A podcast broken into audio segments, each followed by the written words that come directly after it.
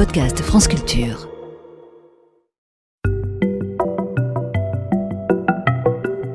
Ne vous êtes-vous jamais demandé quand est née la drôle d'idée de transformation du vivant? Dans la vie de tous les jours, nous voyons les chiens faire des chiens et les lapins faire des lapins. Tout nous semble stable, et de mémoire de chien, on n'a jamais vu une chienne mettre au monde un lapin. L'idée selon laquelle les espèces pourraient se transformer au cours du temps long est magistralement contre-intuitive. Pourtant, au cours de l'histoire, à plusieurs reprises, des intellectuels se sont écartés de l'évidence pour développer une pensée complexe, la transformation des espèces. Et cela ne concerne pas uniquement Lamarck ou Darwin. Quels ont donc été les précurseurs du transformisme?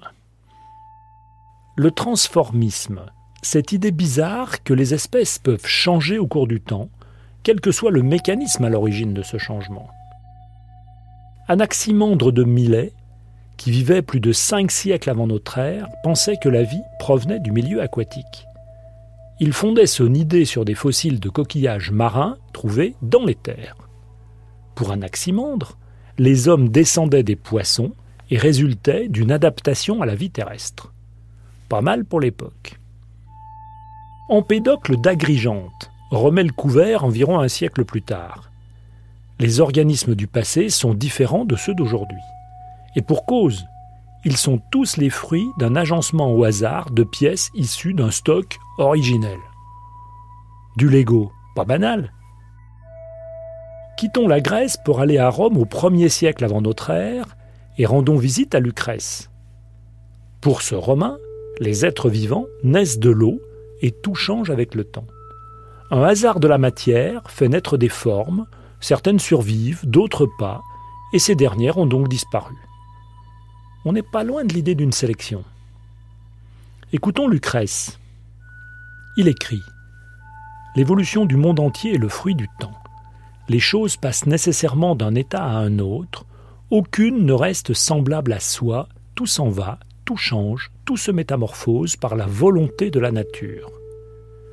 Il ajoute Beaucoup d'espèces ont péri, qui n'ont pas pu sauver leur descendance en se reproduisant. Car celles que tu vois profiter de la vie, c'est leur propre ruse ou leur force ou leur vitesse qui les ont protégées, préservant leur lignée. Cela a un petit air de darwinisme, presque deux millénaires avant le grand Charles. Darwin, bien sûr. Transportons-nous au Moyen Âge. Repartons vers l'Est, aux confins de l'Irak, et traversons les siècles pour atterrir au IXe siècle à Bassora, en compagnie de l'encyclopédiste arabe Al-Jaïz.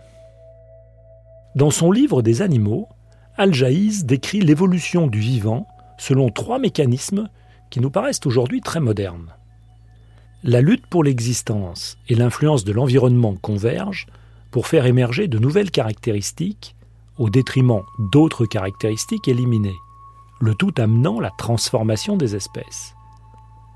Encore plus fort, il écrit Les animaux qui survivent pour se reproduire peuvent transmettre leurs caractéristiques à leur progéniture.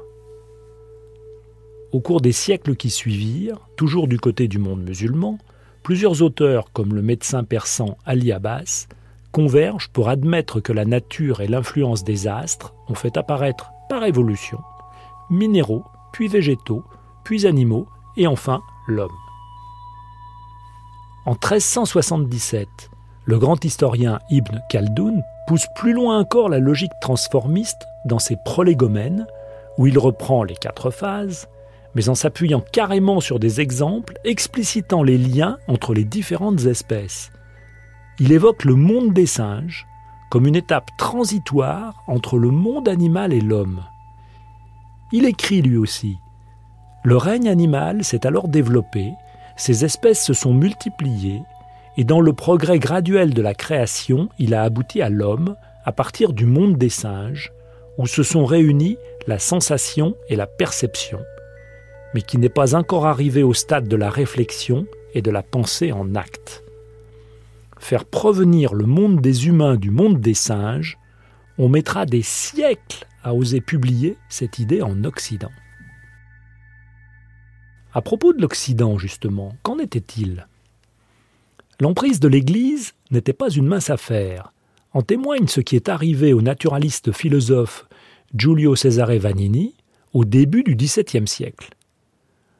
Notre ami Giulio admet la transformation des espèces sous l'emprise de l'habitude et en conséquence l'origine animale de l'humain. Il développe une conception purement matérialiste du monde dans une publication de 1616. Malgré les protections dont il bénéficiait à la cour de la régente Marie de Médicis, et qui lui avaient permis une certaine liberté d'expression, Vanini est arrêté.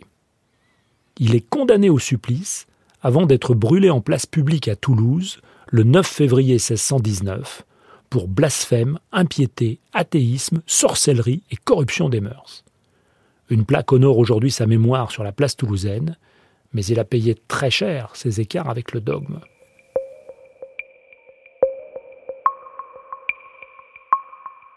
Le grand philosophe Leibniz évoque les idées émises peu avant lui par l'anglais Robert Hooke au sujet de la transformation possible des espèces.